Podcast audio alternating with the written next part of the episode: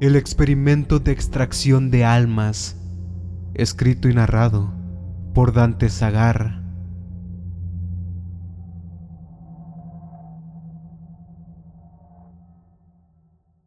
Como es de suponer, no tengo la menor idea de en qué momento vas a leer estas palabras, y al decir verdad, mientras más adentres tu lectura en este relato, entenderás con mayor precisión que el tiempo es poco relevante para cualquier factor en mi historia. Recuerdo con claridad que ocurrió en una fría mañana, mientras caminaba por el bosque con el objetivo de recolectar un poco de leños para poder avivar las llamas que ayudaban a calentar mi hogar.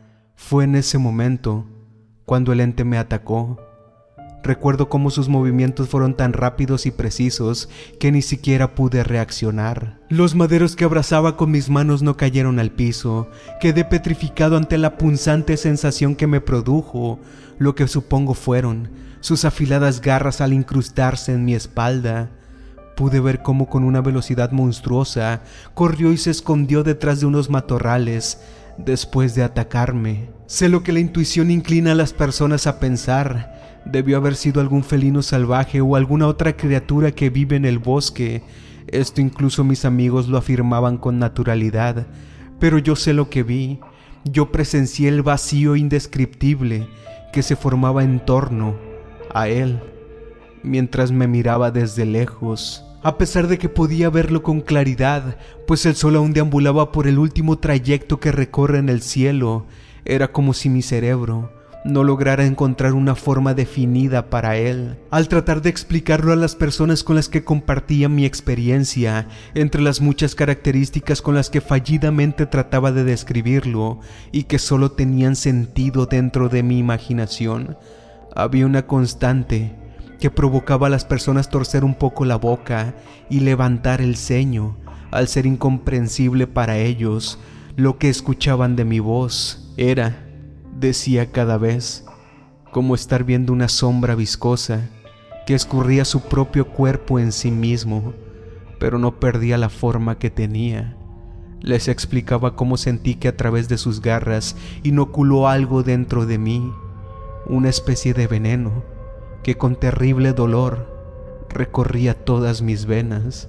Hoy estoy seguro de que ese algo que aún permanece dentro de mí es la razón de todos los sucesos inexplicables y místicos que ocurrieron en mi vida.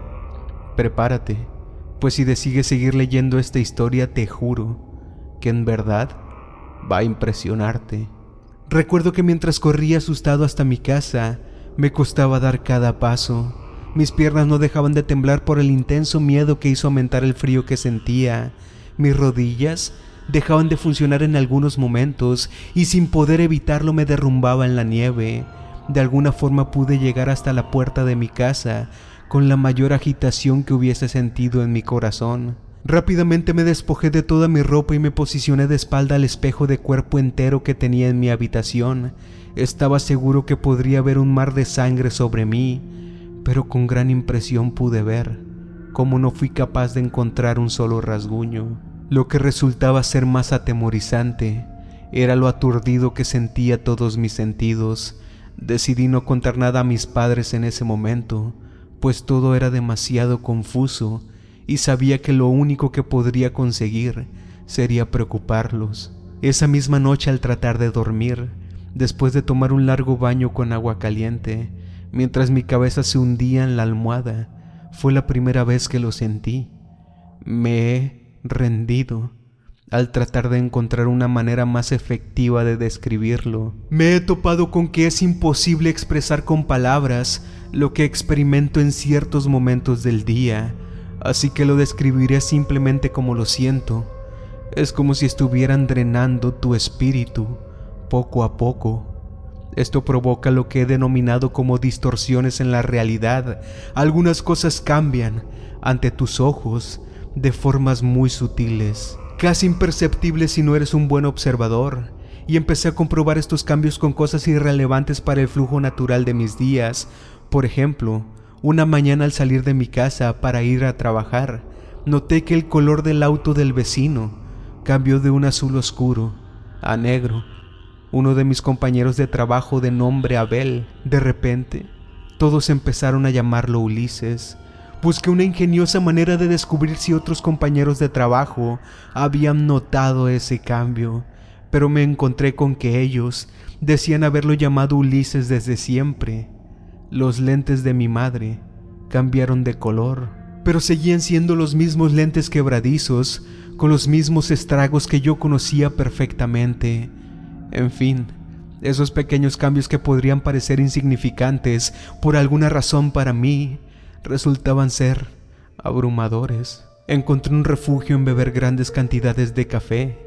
Parecía que los ritmos acelerados en el corazón que me producía las grandes dosis de cafeína que estaba consumiendo ayudaban con esos vacíos, con esas alteraciones que presenciaba en la realidad. La experiencia que me ayudó a aceptar que esa criatura aún estaba conmigo ocurrió durante una noche cuando estaba listo para dormir. De repente, Sentí sed y me senté en el borde de mi cama para, como era común, buscar mis pantuflas con las puntas de mis pies y evitar pisar el helado suelo de mi habitación. Cuando me di cuenta de que me sería imposible encontrarlas de esa forma, abrí los ojos para echar un vistazo. Descubrí que estaba sentado en una terminal de autobuses, rodeado de algunas personas que esperaban su transporte. No pude evitar lanzar un pequeño grito de la gran impresión que ese suceso me ocasionó. Todas las personas me miraban con asombro, pues yo aún estaba vistiendo mi pijama y con los pies descalzos. Una persona se acercó temerosa a preguntarme que si estaba bien, mientras yo tapaba mi boca para ahogar el grito emitido. No pude hacer más que levantarme deprisa e ir corriendo hasta mi hogar. Al llegar, tuve que vendar algunas de las heridas que se produjeron en mis pies por la obligada caminata nocturna. Por todo lo ocurrido me vi en la necesidad de aceptar que ese ente aún está conmigo y que yo estaba en un inminente peligro. Nunca, desde aquella noche volví a dormir con tranquilidad. Entre todo lo desagradable que pudiera sonar mi historia hasta este punto, hubo algo que en verdad resultó ser muy grato, una experiencia que me ayudó un poco a sobrellevar toda esta situación, pues fue durante esos días cuando conocí a Luz. Irónicamente, Luz era su nombre, pero representó también un destello de esperanza para mí. Si trato de ver las cosas desde un punto de vista lógico, me es coherente pensar que las fuertes emociones que Luz me hacía sentir día tras día me ayudaron a mantener bajo control los sucesos extraños que me estaban ocurriendo. No podría decirlo con toda seguridad, pero he llegado a pensar que esa es una de las razones por las que ella se convirtió en mi más grande amor. Y aunque todos los poetas y apasionados por las sutiles fantasías que provoca un corazón enamorado, juran que nadie ha sentido lo que ellos mismos están sintiendo por otra persona y que los hace suponer su amor en alturas superiores a las que ha estado el sentimiento de cualquier otro. Voy a caer yo también en la redundancia, me dejaré llevar por el cliché mi confundida mente, la enorme dependencia que tengo hacia ella y la fragilidad que ese ente ha producido en mi ser, me hace capaz de jurar que nadie ha amado antes como yo la amo a ella. Sin embargo, es necesario decir que incluso ella estuvo relacionada dentro de mis disonancias en la realidad. Un tiempo después de conocerla, decidí que era momento de dejar la casa de mis padres las cosas estaban saliendo realmente bien en el trabajo y mi salario era suficiente para rentar mi propio lugar un poco más cerca del centro de la ciudad y justamente cuando dejé caer en el bote de basura la última caja de cartón, que significaba que la mudanza había sido completada, fue cuando una nueva experiencia me atacó. Esta vez, relacionando a Luz en todo esto, después de terminar la mudanza, decidí relajarme un momento, Así que destapé una cerveza y me senté en el sillón principal de mi sala, tomé el control de mi consola de videojuegos y decidí pasar algunas horas descansando. Fue en ese momento cuando algo me hizo saltar de repente del sofá. Como es de esperarse, el barrio donde vivía era completamente nuevo para mí, y aunque las múltiples opiniones que pedí me aseguraban que se trataba de un lugar tranquilo, tendría que pasar algunos meses para poder bajar la guardia y confiar en que nadie iba a irrumpir en mi nuevo hogar. Dejé caer el control al suelo pues la puerta que hace unos minutos había asegurado con las dos cerraduras con las que contaba, de repente empezó a abrirse. Afortunadamente las cosas no pasaron de más de un enorme susto y todo el terror que sentí se disolvió cuando pude comprobar que se trataba de luz. Evidentemente ella pudo notar lo agitado que me encontraba. Supongo que la sorprendió ver mis ojos tan abiertos y cierta postura de inseguridad. ¿Qué pasa, cielo? preguntó ella.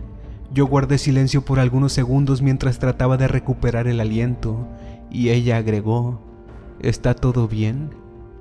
¿Quién te dio mi llave? Le pregunté sin considerar lo grosero que podía haber sonado. Eres un tonto, respondió ella, y golpeó mi frente en forma de una caricia. Después, se acercó a la mesa del comedor y dejó sus bolsos dándome la espalda para después preguntar con timidez, ¿estás seguro de esto? ¿En verdad quieres que vivamos juntos? Si no estás conforme con la decisión que tomamos, créeme que gustosamente te regresaré el juego de llaves que me diste. Se volteó lentamente hacia mí para esperar una respuesta. Yo no pude hacer nada más que sonreír. Tal vez no sea la persona más brillante, pero era consciente de los saltos de temporalidad que estaba dando mi conciencia constantemente. Fue sencillo deducir lo que estaba pasando en ese momento, después de aclarar mi garganta y tratar de actuar un poco más natural para evitar que ella se preocupara, le dije, todo está bien, cielo. Simplemente me asustaste al entrar de repente. Caminé hacia ella y besé una de sus manos y rápidamente me dirigí hacia mi habitación para comprobar lo que suponía por todos lados había indicios de que Luz tenía ya algunos meses viviendo en mi departamento. Imagina mi enorme desconcierto. Tomé mi celular para descubrir que ese ente había consumido seis meses de mi vida. Decidí encerrarme en el baño pues no pude evitar dejar correr algunas lágrimas de impotencia, de un odio descomunal, de cuántas cosas me había perdido, qué tanto dejé de vivir en esos seis meses, Nunca antes me había sentido de esa manera, nunca había sentido que ese ente me había robado tanto de mi ser. Al pasar el tiempo con esta condición, me fui acostumbrando. Cada vez tenía mayor conocimiento de cómo se comportaba ese ente. Una de las cosas que tenía clara era que grandes emociones como conocer a Luz, un ascenso en mi trabajo, o cualquier cosa que pudiera provocarme una gran felicidad, un gran enojo, o una gran decepción me ayudaba a controlar esto que vivía dentro de mí, así que todo ese enojo que sentí al descubrir que había perdido seis meses de mi vida me ayudó a mantenerlo bajo control.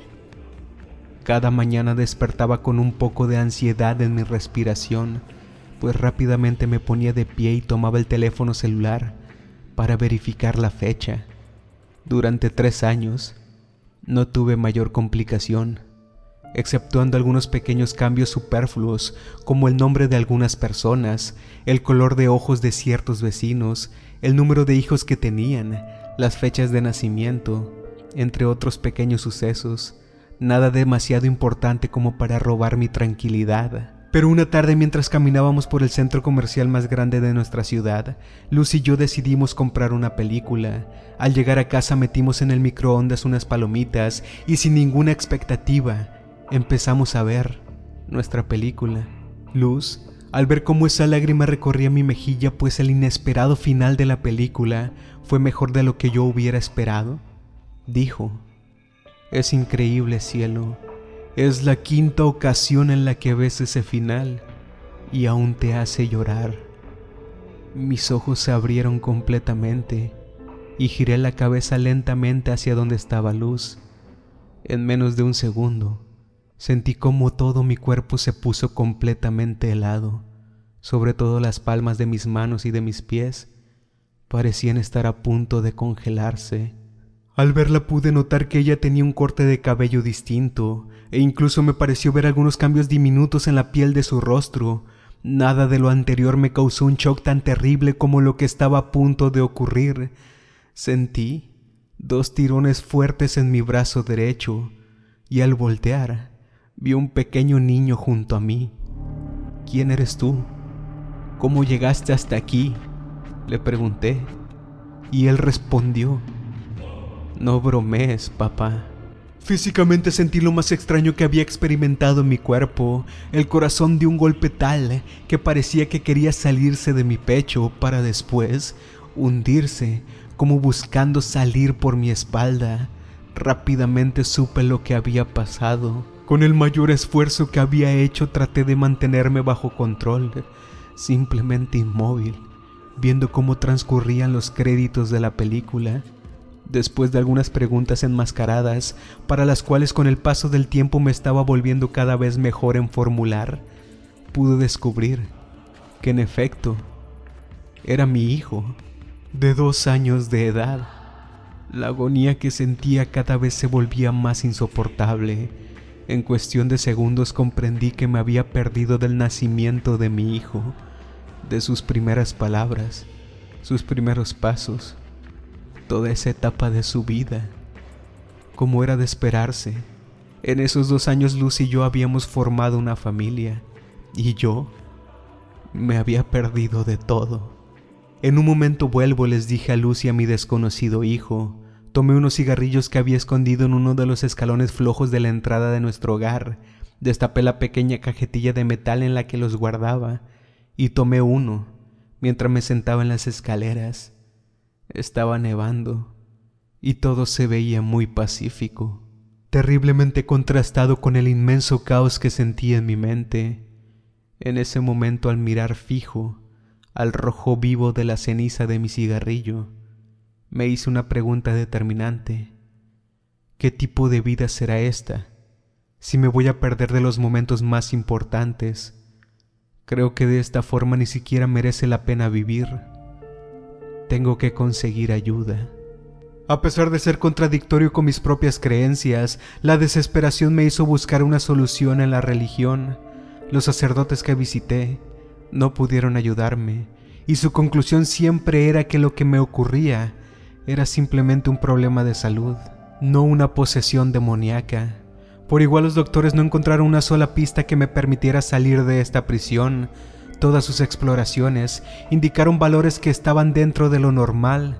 Sus conclusiones eran que yo no tenía un problema de salud y simplemente abrieron la puerta tras de mí para deshacerse de un paciente supuestamente hipocondriaco. Ni la religión ni la ciencia pudieron darme algo que se asemejara a una respuesta, pero ambos tomaron gustosamente mi dinero a cambio de nada.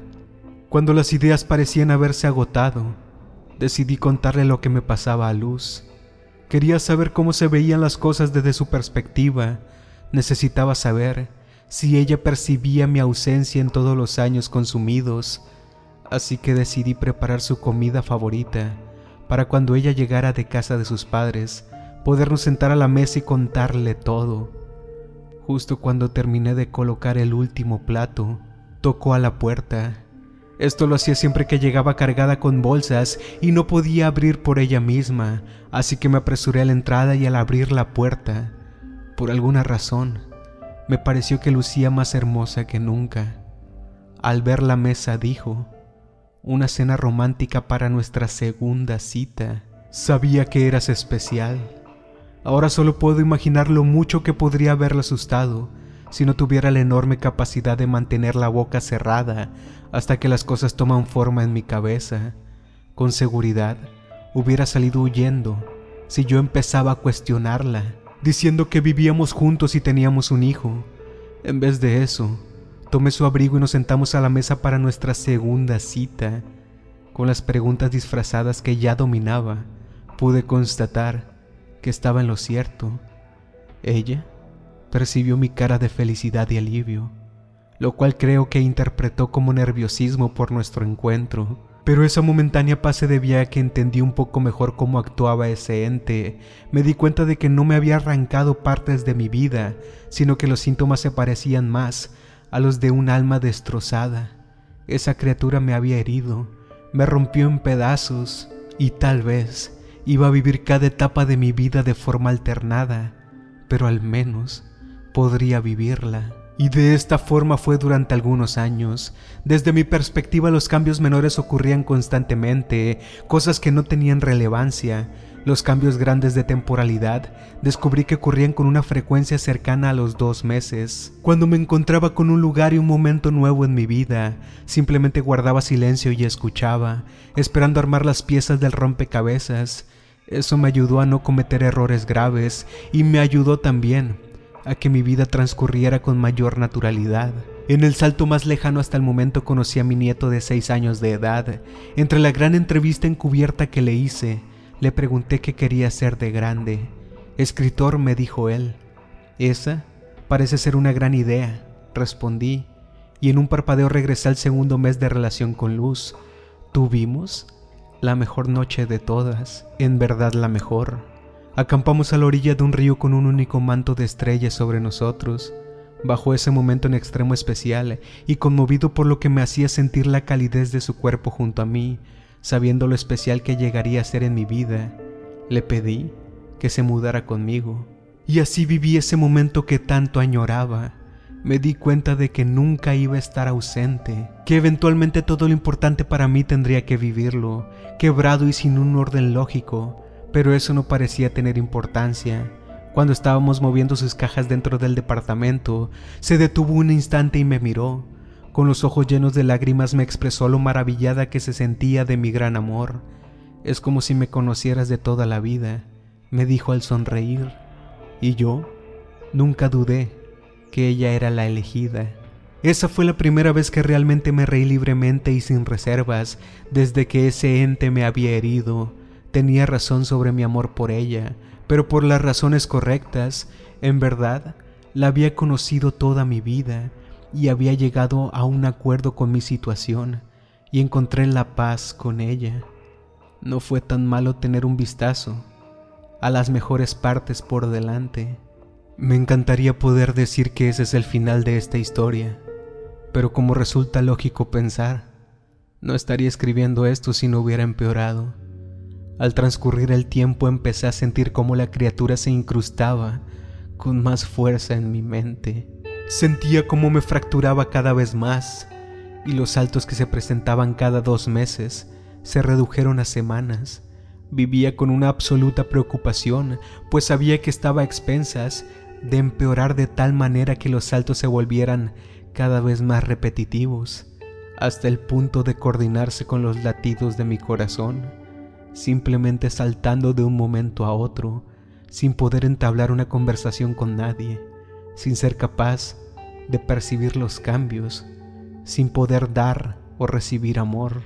Cuando ese miedo y desesperación estaban a punto de apoderarse por completo de mí, me senté en una banca puesta bajo un árbol de la que ahora sabía fue el hogar en el que Luz y yo decidimos criar a nuestros hijos. En esta ocasión mi forma era una versión muy mayor de mí, un anciano, y permanecí por algunas horas sentado en esa vieja banca que hace unos pocos días había construido con mis propias manos, según mi percepción. Es triste cómo resultan las cosas cuando fragmentos de tu vida se van escapando de tus manos. Hace unos días construí esta banca. La nieve que caía alrededor me di cuenta de que anclaba mis pies a la tierra, pues a la nieve no le importa cuántos saltos podría dar o en cuántas realidades distintas estaba viviendo de forma simultánea. Ella siempre caía bajo el mismo ritmo, de un compás infinito que me ayudó en esos momentos a sentir que aún estaba vivo. Estaba agradecido con esa paz intangible que el manto helado me había regalado. Momentos después, un adolescente me sujetó del hombro y me dijo, abuelo, el sobresalto que me produjo al sacarme de la tranquilidad en la que permanecía lo hizo avergonzarse un poco. Disculpa, dijo él, pero tenía que mostrarte esto. Llevaba consigo una pila grande de papeles que me entregó y dijo, es mi primer intento de novela. Me gustaría que la leas y me des tu opinión. En ese momento todo fue claro. Ya veo, le dije, persiguiendo tu sueño de ser escritor. Te felicito. Cerré la boca de golpe pues me di cuenta de que no sabía cuál era su nombre, aún no había vivido ninguna etapa de mi vida donde se mencionara, así que bajé la vista hacia los papeles y le dije, de acuerdo, lo leeré ahora mismo. Fracasé mi primer intento pues las letras se volvieron demasiado borrosas, ser anciano se sentía terrible y por un momento deseé volver a tener algunos años menos. Me levanté de esa vieja banca sin saber de dónde había provenido un chirrido momentáneo, de sus viejas maderas o de estos viejos huesos. Decidí entrar a casa y buscar los lentes que estaba seguro tendría. Los encontré al buscar en los bolsillos del chaleco café oscuro tejido que tenía puesto, que de alguna manera sabía que Luz había hecho para mí. Me senté en la sala de la casa con el montón de hojas en mis manos y comencé a leer esa novela. Todas las personas que estaban en nuestra casa, incluida Luz, salieron a jugar con los trineos en la nieve. Eso me ayudó a concentrarme en la lectura. Unas horas después por fin logré terminar la novela y llamé a mi nieto que apresurado entró a la casa y se posicionó frente a mí. ¿Cómo estuvo? me preguntó. Yo respondí mientras me quitaba los anteojos. Bueno, pues la verdad, terrible. Por alguna razón sabía que tenía que responder con sinceridad, pero es terrible por las razones correctas, le dije.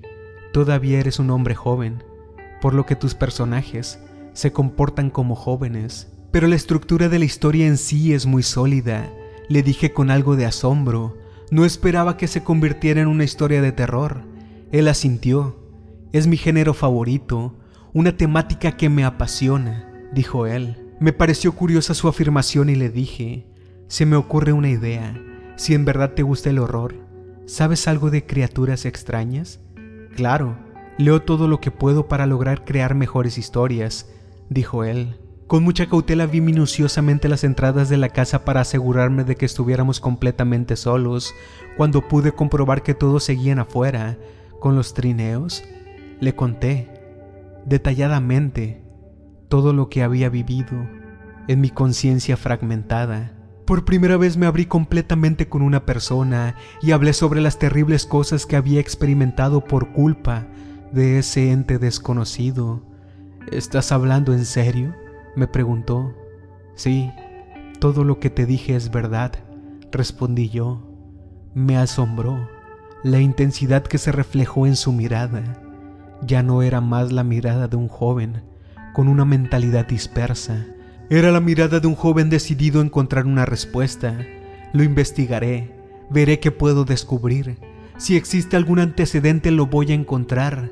Tengo mis trucos para navegar en lugares escondidos en Internet, algunos de ellos prohibidos. Ya verás que vamos a resolver esto, abuelo, me dijo con gran seriedad. Tengo una idea, continuó diciendo.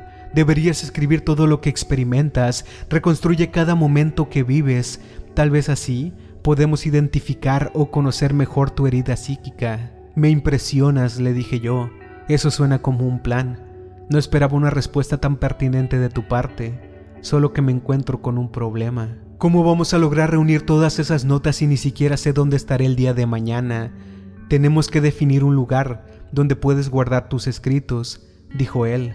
Así no importa en qué tiempo te encuentres, todos estarán en el mismo lugar. Eres impresionante, le dije. Guardamos silencio por un momento y de repente llegó la respuesta. ¿Qué tal en la madera hueca que hay debajo de las escaleras? Nadie revisa ese lugar nunca. Por supuesto, dijo él, golpeando su puño derecho en su palma izquierda. Salió rápidamente de la sala y después de unos minutos volvió con dos grandes cajas en sus manos. Al abrirlas pudimos ver que estaban llenas de hojas escritas a mano. Son muchísimas, le dije yo, y no es ni el 20% de las cajas que están ahí, me respondió, y me miró directamente a los ojos sumamente emocionado. Por primera vez en mucho tiempo empezaba a sentir nuevamente esperanza. ¿Realmente yo escribí todo eso? Le pregunté al dirigir mi mano a una de las cajas para tomar una de las hojas. Él sujetó mi mano por la muñeca. Al parecer sí, respondió. O lo harás. Aún tienes que escribirlo. Por esto creo que no es bueno que lo leas, no debemos de interferir con lo que realmente quieres expresar en estos papeles, debes salir de tus propias experiencias y leerlo podría moldear tu pensamiento. Tapó nuevamente la caja, después de meter todos los papeles. Es mucha la información, me llevará un tiempo procesar todos tus escritos, darles un orden y encontrar una respuesta. Su tono de voz bajó a una seriedad mortal y dijo, Lo prometo, abuelo, te salvaré. No creo que nadie más pueda. Las lágrimas corrían por mis mejillas. Creo que hasta ese momento no había entendido por completo cómo me había sentido en mi prisión de conciencia, hasta que pude decírselo a alguien más, hasta que alguien más lo entendió. Y luego volví a ser joven y trabajé un martes al azar. Una vez que la tristeza y el alivio se desvanecieron, la ira y la determinación los reemplazaron. Después de que terminé mi trabajo, tomé un papel y comencé a escribir. Mientras que las semanas cambiaron a mi alrededor, mientras que esas semanas se convirtieron en días y después en horas, escribí cada momento libre sobre cuándo y dónde pensaba que estaba. Lo puse debajo de las escaleras, fuera de orden. Mi primera caja fue en realidad la trigésima y mi última caja fue la primera una vez que escribí más de 50 cajas desde mi perspectiva y una vez que mis cambios ocurrían en cuestión de minutos, supe que no había nada más que hacer. Todo lo demás dependería de mi nieto. Llegué al punto en el que comprendí que mi conciencia no iba a poder soportar lo que estaba viviendo. Los cambios se volvieron demasiado rápidos. Todos los nombres, todos los colores, todos los sonidos, todas las personas que pasaban frente a mí. Los flash de conciencia a los que no lograba dar forma, los repentinos abrazos, los repentinos sustos, el repentino dolor. La peor de las agonías se mezclaba con la mayor de las alegrías, minutos se volvían meses y cada segundo parecía mezclarse en mi cabeza dentro de una fulminante eternidad que trataba de grabar en mi mente un cúmulo infinito de información que me era imposible procesar que era imposible de soportar. Todo lo que experimentaba provocó que lanzara el más desgarrador grito que hubiera producido, y simplemente decidí cerrar los ojos e inclinar mi cabeza al suelo, cubrir mis oídos y buscar la manera de no experimentar ninguna sensación más. Y justo antes de que mi grito se extinguiera por la falta de aire en mis pulmones, sentí una mano muy familiar en mi hombro. No pude evitar voltear a verlo, era un hombre mayor que me sujetó del brazo y me dijo, vamos, creo que lo descubrí. Nunca había sido tan mayor como en ese momento. Me di cuenta que los saltos en el tiempo se detuvieron. Cada paso era agónico, más que por el dolor de mis huesos, por la inminente sensación de que en cualquier momento me encontraría en un lugar distinto. Pero no pasó así. Logramos llegar hasta una habitación repleta de artefactos extraños, cables y máquinas que desconocía llenaban todo el lugar, excepto el centro, pues ahí está una silla frente a un gran espejo que medía hacia lo alto el tamaño de dos personas. ¿Cuánto tiempo has trabajado en esto? Le pregunté a mi nieto mientras notaba la debilidad en mi voz. Supuse que era por mi avanzada edad. Dime que esto no te provocó extrañar tu vida tanto como yo extraño la mía. Su expresión era fría, llena de enojo. Valdrá la pena, dijo al mirarme, mientras sujetaba dos metales a mis manos, insertando unas agujas algunos milímetros por debajo de mi piel. Abuelo, presta atención. Este choque eléctrico está calibrado para liberarte de esa criatura, pero te lo advierto, puede ser doloroso. Rápidamente accionó el artefacto. La descarga eléctrica fue terrible, pero al parecer estaba resultando. En el espejo vi un resplandor arqueado aparecer sobre mi cabeza y hombro. La electricidad se movió a través de la criatura como una ola, revelando brevemente la naturaleza horrorosa de lo que me estaba pasando. Una abultada boca, parecida a la de una sanguijuela, se envolvió alrededor de la parte posterior de mi cabeza, y su cuerpo en forma de babosa corría sobre mi hombro y dentro de mi alma. Era un parásito y se estaba alimentando de mi mente. Mi nieto que ahora era un adulto sujetó mi mano y me advirtió, quitarla será aún más doloroso. ¿Estás listo? me preguntó, y yo respondí con otra pregunta. ¿Esta luz aquí mientras presionaba mis ojos por el intenso dolor producido por la electricidad. No, dijo él, no desde hace un tiempo. Podía saber por su reacción y la expresión de su rostro lo que había ocurrido. ¿Cómo? le pregunté. ¿Cuándo? Hemos tenido esta conversación en muchas ocasiones. ¿Estás seguro de que quieres saberlo? Eso nunca te hace sentir mejor, respondió él. Lágrimas rebosaban en mis ojos. Entonces no me importa si duele o si muero. No quiero quedarme en un lugar en el que ella no esté viva. Su boca hizo un breve sonido de comprensión y luego regresó a sus máquinas para conectar varios cables, diodos y otros artefactos a mis extremidades y frente. Mientras lo hacía, trataba de explicarme el procedimiento y lo que estaba pasando. He trabajado durante dos décadas para resolver esto y he recibido mucha ayuda de otros investigadores de lo oculto. Este parásito no existe técnicamente en nuestro plano de realidad, es uno de los engendros menores de Behemoth y se alimenta de una parte muy arraigada de nuestra mente, lo que nos dota de conciencia a todos los seres humanos. Se alimenta también del alma y deambula sobre una realidad cuántica que aún es inexplicable para nosotros. Cuando los detalles como los nombres y colores de los objetos cambian, no te estás volviendo loco, la red de tu existencia simplemente está siendo desgarrada como si se tratara de hilos rompiéndose, mientras la criatura se abría camino a través de ti. No entendí completamente lo que trataba de explicarme, a pesar de que sabía que lo estaba dibujando como algo sencillo para que fuera más fácil de entender. Atribuí esa falta de claridad a la avanzada edad que tenía. Levanté la vista y vi cómo me colocaba una corona llena de cables alrededor de mi cabeza. Behemoth, le pregunté. Supuse que no lo recordarías, respondió él. Créeme, tienes suerte. Colocó sus dedos sobre unos interruptores y preguntó, ¿Estás listo? Esta máquina hará sobrecargar todo tu sistema nervioso, haciéndolo poco apetecible para el parásito. Te lo repito, será doloroso. Yo aún podía ver la sonrisa de luz frente a mí, esa sonrisa que me llenaba de esperanza y de ilusión por estar vivo. No podía creer lo que había pasado con ella, sobre todo porque había estado a su lado hace apenas unas horas. Hazlo, grité con gran furia. Escuché cómo accionaba un interruptor y un fuerte zumbido empezó a atacar a mis oídos. Por unos momentos me sentí tranquilo por lo suave que se sentía la electricidad. No había sido nada doloroso. De hecho, no lograba sentir nada. Abrí los ojos y pude ver al espejo cómo mi cuerpo se movía dentro de incontrolables espasmos que me hacían convulsionar. En un inicio no había sentido dolor simplemente porque mi mente no podía procesar el intenso choque de forma tan rápida, pero fue en verdad insoportable.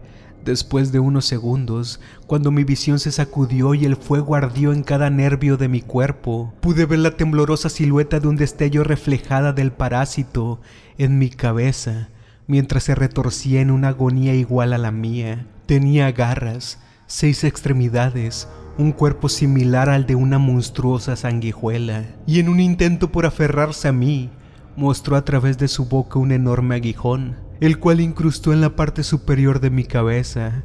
Eso me hizo entrar de golpe en un estado de conciencia que nunca antes había experimentado. Era como un océano incandescente con un resplandor intenso, donde yo, suspendido en el aire, me situaba justo en el centro, y todas las imágenes de mis recuerdos danzaban a gran velocidad a mi alrededor. De repente, pude ver entre fuego cada una de esas imágenes, pude ver cómo se iban consumiendo tras una intensa luz. Los únicos que aún eran visibles fueron los que sé son más importantes para mí, la sonrisa de luz era mucho más nítida que cualquiera de las otras imágenes. En un parpadeo ella estaba justo frente a mí. En el desconcierto que me impedía incluso moverme, ella lentamente sujetó mi mano para después llevarla hasta sus labios y besarme. Solía hacer eso cada vez que estábamos frente a frente, con esa sonrisa tímida y llena de amor, con una expresión de timidez que incitaba todos mis sentidos y me provocaba sensaciones que nunca imaginé tener. Yo sujeté fuerte su mano y la acerqué hacia mí. De repente, el resplandor que cubría todo nuestro entorno desapareció y pude notar que estábamos bajo el árbol del patio de nuestro hogar. Podía ver y sentir cómo la nieve caía y ella pronunció unas palabras que hizo doler mi pecho. Pues si eso era un recuerdo, si esto que estaba experimentando pasó en realidad, Toda mi vida no tuvo significado. solo por no poder haber vivido ese único momento. Ella dijo con un volumen en su voz apenas perceptible, que entró por mis oídos y tocó lo más profundo de mi alma. Tú eres todo lo que imaginé desde niño. Serías para mí la definición de felicidad. Eres lo único que da sentido a mi existencia fragmentada. Si no fuera por ti, la misma condescendencia de mi vida hubiera sido un desperdicio.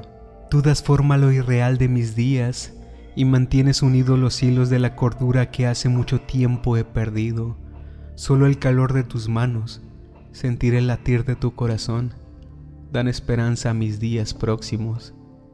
De repente, en mi ilusión, me di cuenta que no era ella quien estaba pronunciando esas palabras, sino que en un suspiro intercambiamos los lugares y lo entendí.